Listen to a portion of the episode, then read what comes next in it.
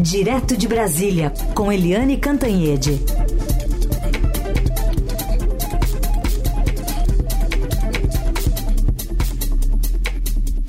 Oi, Eliane, bom dia. Oi, bom dia, Raíssa Carolina, ouvintes. Bom dia, Eliane, bem-vinda. Bom, a Polícia Federal apreendeu ontem, então, um celular de Andréia Munarão e um computador de Roberto Mantovani Filho, que são suspeitos de agredir o ministro Alexandre de Moraes, do Supremo, e o seu filho no aeroporto de Roma. Esses itens foram apreendidos na casa do casal, em Santa Bárbara do Oeste, aqui no interior de São Paulo, e serão enviados ao delegado que cuida desse inquérito aí em Brasília. O mandado de busca e apreensão de evidências relacionadas aos acontecimentos eh, foi autorizado pela presidente da corte, Rosa Weber, embasada na manifestação da Procuradoria-Geral da República de que o episódio figura grave ameaça ao livre exercício das funções constitucionais. E aí, se os aparelhos armazenarem outros elementos, como por exemplo patrocínio de atos golpistas, isso poderá ser verificado e tem as câmeras ainda das imagens que devem chegar ainda nessa semana lá do aeroporto de Roma para fazer também uma análise minuciosa.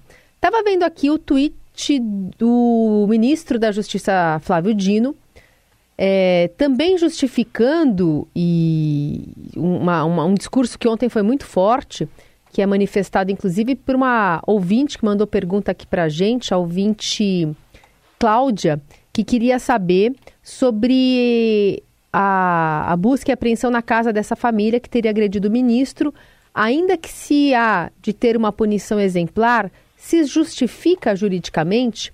E aí, Eliane, antes do seu comentário, eu vou dar aqui a resposta, pelo menos, da, do ministro, que diz o seguinte: no âmbito da investigação por agressões contra o ministro Alexandre de Moraes, baseada no artigo 240 do Código de Processo Penal, a medida se justifica pelos indícios de crimes já perpetrados.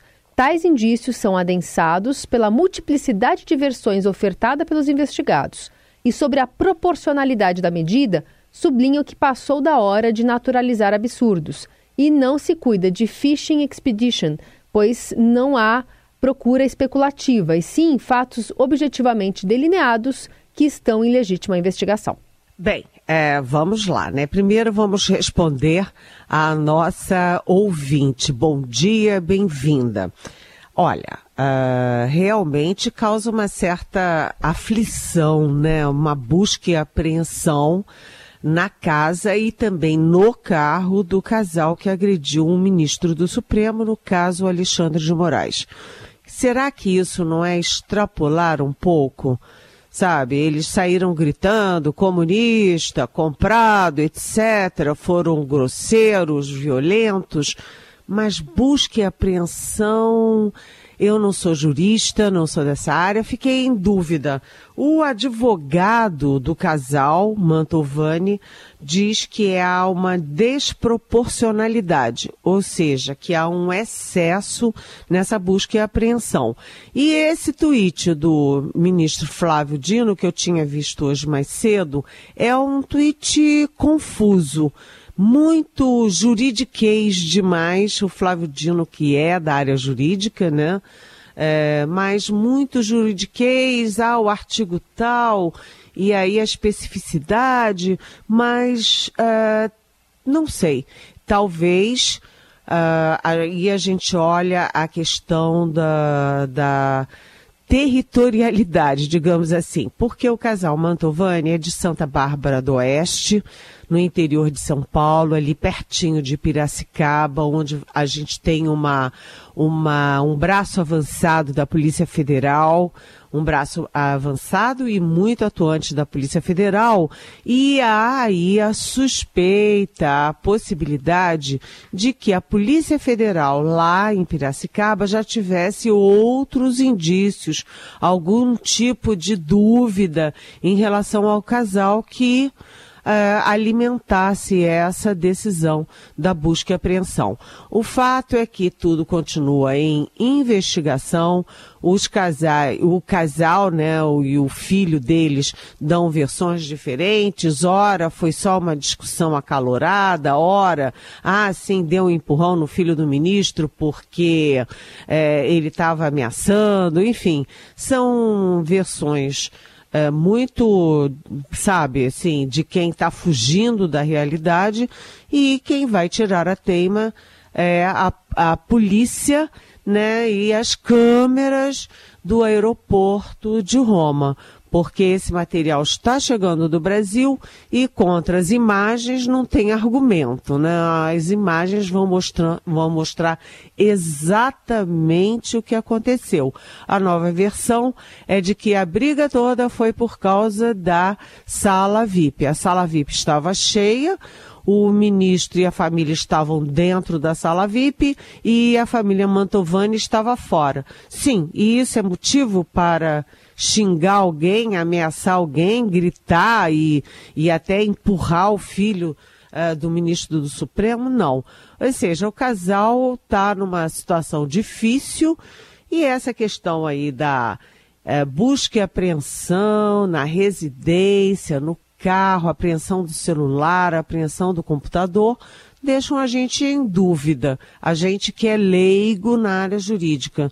Será que se houvesse esse tipo de bafafá com outro cidadão que não fosse ministro do Supremo, será que iriam tão longe? A justiça, a polícia, será que iriam tão longe? Eu tenho mais dúvidas do que certeza nesse caso. Muito bem, vamos continuar acompanhando. Eliane, presidente Lula está voltando lá da Bélgica, da reunião com a União Europeia e também com países aqui latino-americanos e caribenhos. Vai ter que tratar da reforma ministerial, mas antes de sair ele falou sobre dois assuntos que a gente vai colocar um trechinho aqui. Da, do acordo com a União Europeia, que está com restrições por parte do Brasil para assinar, e também de um acompanhamento, né, de um pedido de quatro países, Brasil, Argentina, uh, Colômbia e França, para que as sanções contra a Venezuela sejam retiradas se o país fizer eleições livres no ano que vem. A gente vai ouvir um trechinho. Nós fizemos uma carta-resposta e achamos que a União Europeia vai concordar tranquilamente com a nossa resposta. Eu acho que a carta adicional da União Europeia foi possivelmente uh, alguém querendo achar que fazendo pressão a gente ia ceder. Não, a gente não vai ceder. Tá? Nós temos um compromisso que não depende de acordo interpartido. Nós temos um compromisso histórico de campanha assumido por mim na COP 25 de que nós vamos até 2030 sabe, acabar com o desmatamento na Amazônia. Esse é um compromisso do governo brasileiro. Tá? Nós não precisamos da União Europeia, não precisamos da China, dos Estados Unidos. É um compromisso nosso. Inclusive tivemos uma reunião com França, com Colômbia, com Argentina, com o representante do negociador das oposições na Venezuela, com a vice-presidenta, para discutir um pouco a possibilidade de normalizar a situação na Venezuela. Tudo isso aconteceu dentro de um espaço em que a gente não precisa sair de para lugar nenhum. E aí, Helene, que balanço está fazendo essa viagem e do que espera Lula aqui no Brasil, que é a reforma ministerial?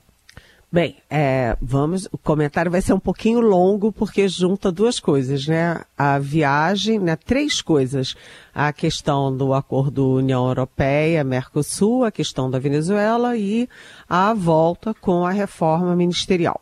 Uh, do acordo União Europeia, uh, Mercosul, o Lula fala bravo, porque a carta, a última carta da, da União Europeia, é, prevê sanções contra o Brasil se o Brasil não cumprir metas na área de é, clima e ambiente.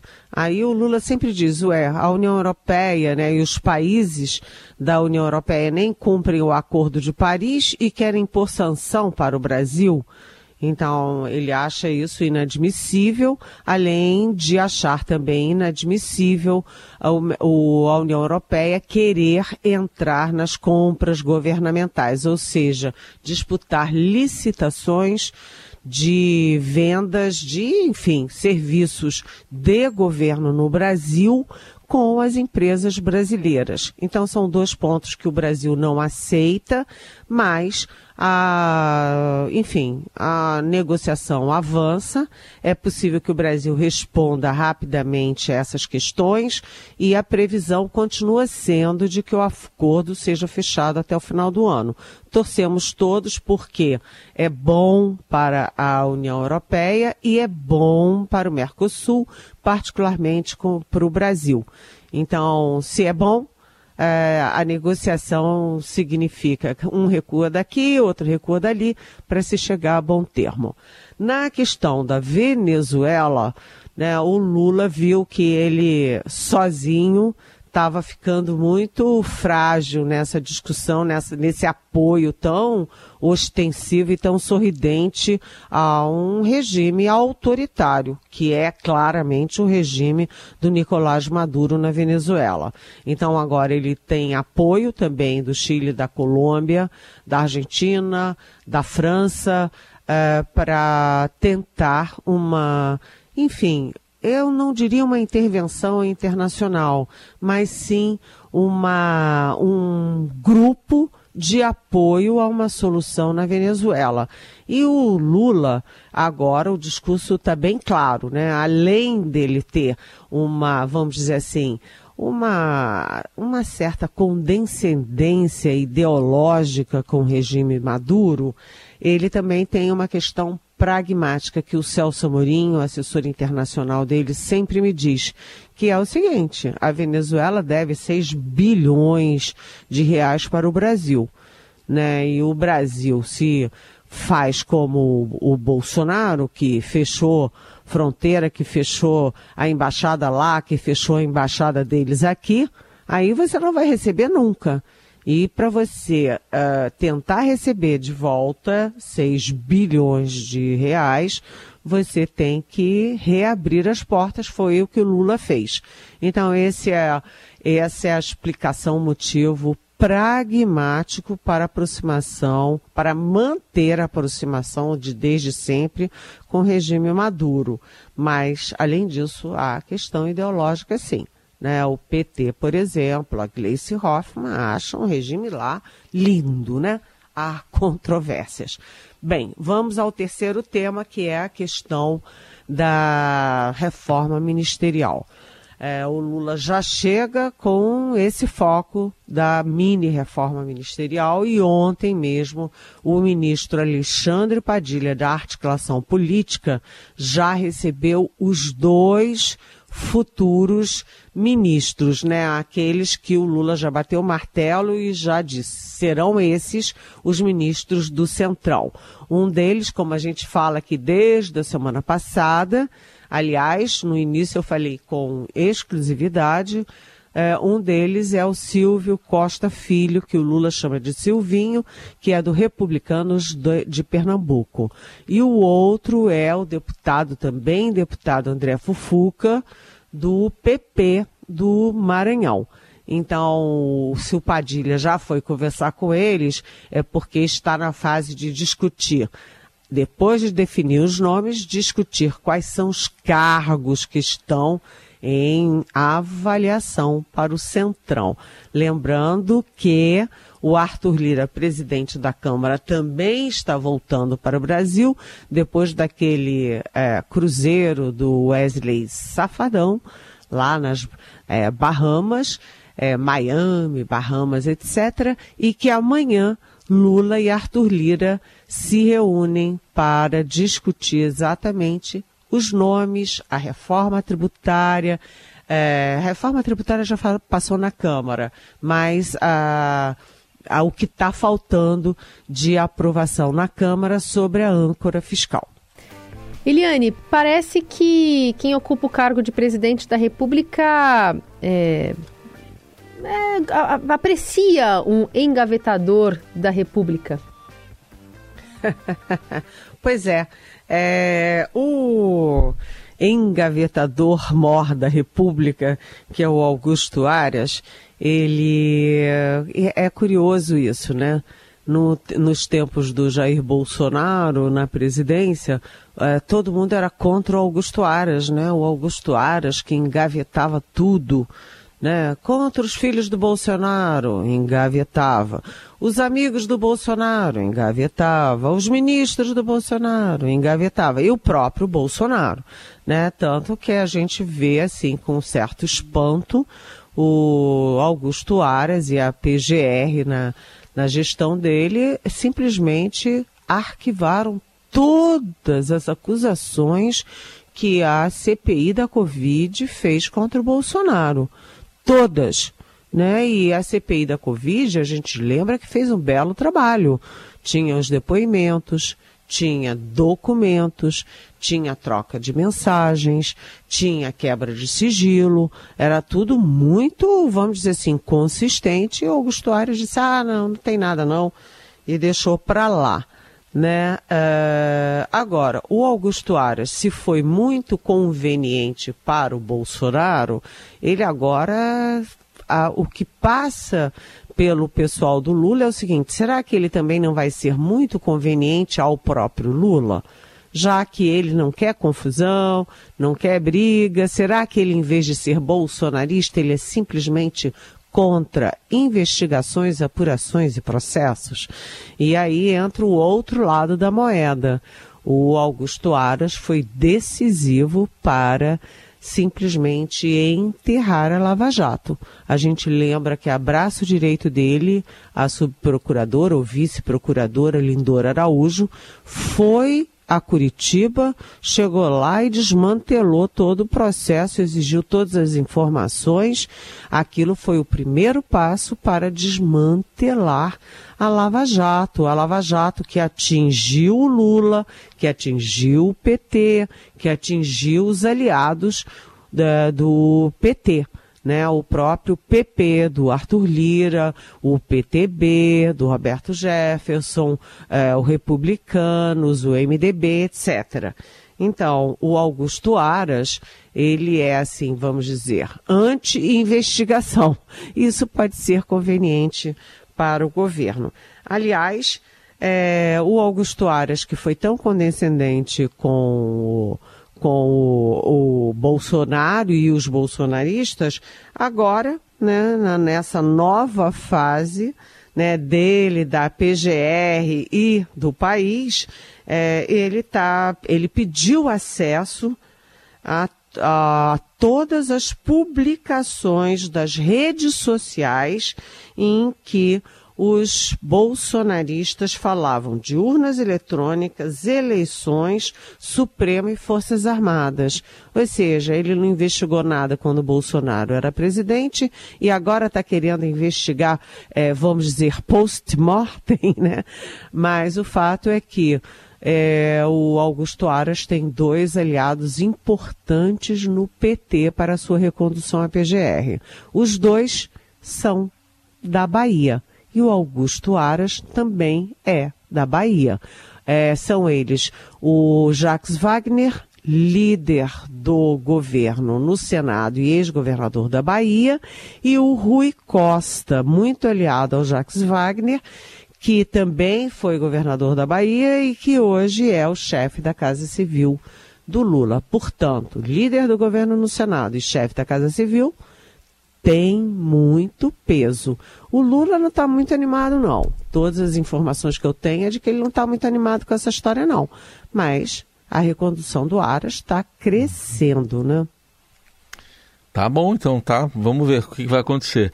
E, Eliane, para a gente fechar, uh, o Centrão, que adora né, causas sociais, muito identificado, está querendo ficar com o Bolsa Família, né, com o ministério do ministro Wellington Dias. O que, que o ministro contou para você sobre a queda do número de pessoas no Bolsa Família agora no mês de junho? Tá vendo, né, Eliane? É, pois é. Você né? ouviu, né? Ele, ele, ele, quer informações. Uma pergunta só, despretensiosa. É, ele quer saber a minha conversa com o ministro, né? Isso é uma fofoca.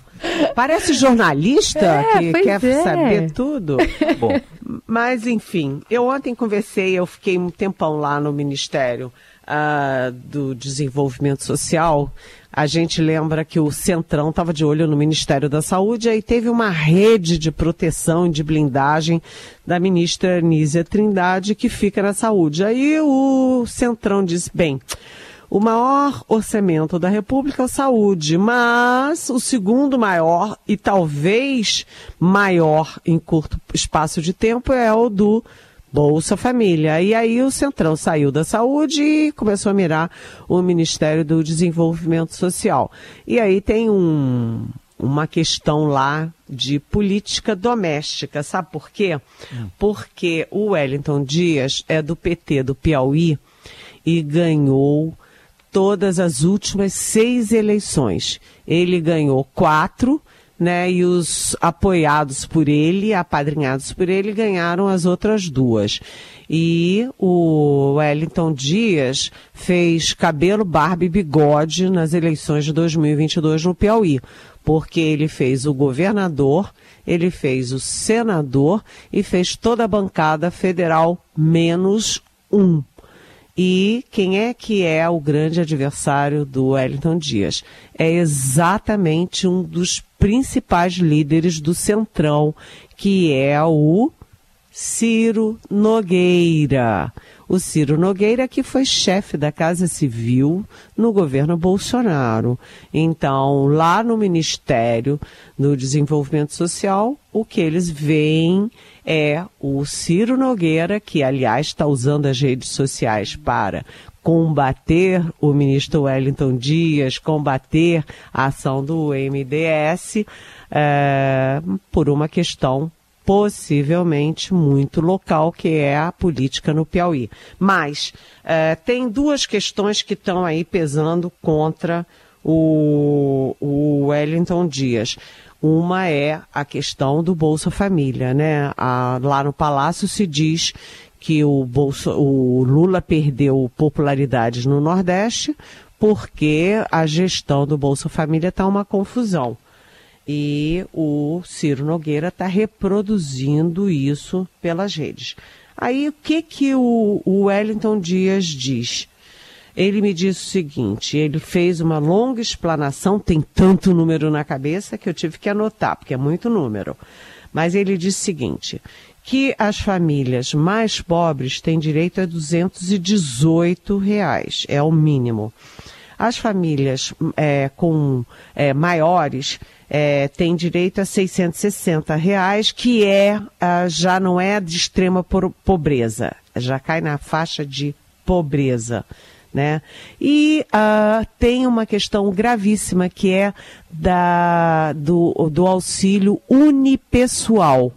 Por quê? porque muita gente finge que é unipessoal. Então, o marido mora numa dá um endereço, a mulher dele dá um outro endereço, o filho mais velho dá um terceiro endereço e fica todo mundo como unipessoal. Então, essa família ganha não um, mas três vezes o benefício. Então, há toda uma, uma redefinição de tecnologia para avaliar as fraudes no Bolsa Família. E uma das fraudes é exatamente o, unipessoal, que não é uni coisa nenhuma. Então, houve uma queda de 310 mil é, pessoas que recebem o Bolsa Família, mas tudo isso está sendo é, revisto, está sendo, estão tá, passando um pente fino em tudo isso, quem recebe dignamente. Além disso, o Wellington Dias me disse uma coisa importante. A pessoa sai do Bolsa Família porque arranja um emprego. Aí depois é demitido e demora anos para conseguir voltar para o Bolsa Família. É, então agora a pessoa sai do Bolsa Família, ganha um emprego, mas continua no cadastro único. E se é, perde o emprego, se é demitido, automaticamente volta a ter direito ao Bolsa Família. Então, o Bo governo Bolsonaro, entre outras coisas, é, ele é, vamos dizer assim, ele destruiu o sistema de monitoramento do Bolsa Família que está sendo todo refeito. Essa é a explicação e a defesa do Wellington Dias, que tem apoios é, no governo, mas é, não é uma unanimidade como foi a Nízia Trindade na saúde. Muito bem, apuração aqui para você, ouvinte da Dourado, privilégio aqui de ouvir primeiro na Rádio dos Melhores Ouvintes. Eliane, amanhã a gente está de volta para conversar mais. Um beijo. Beijo. Até amanhã.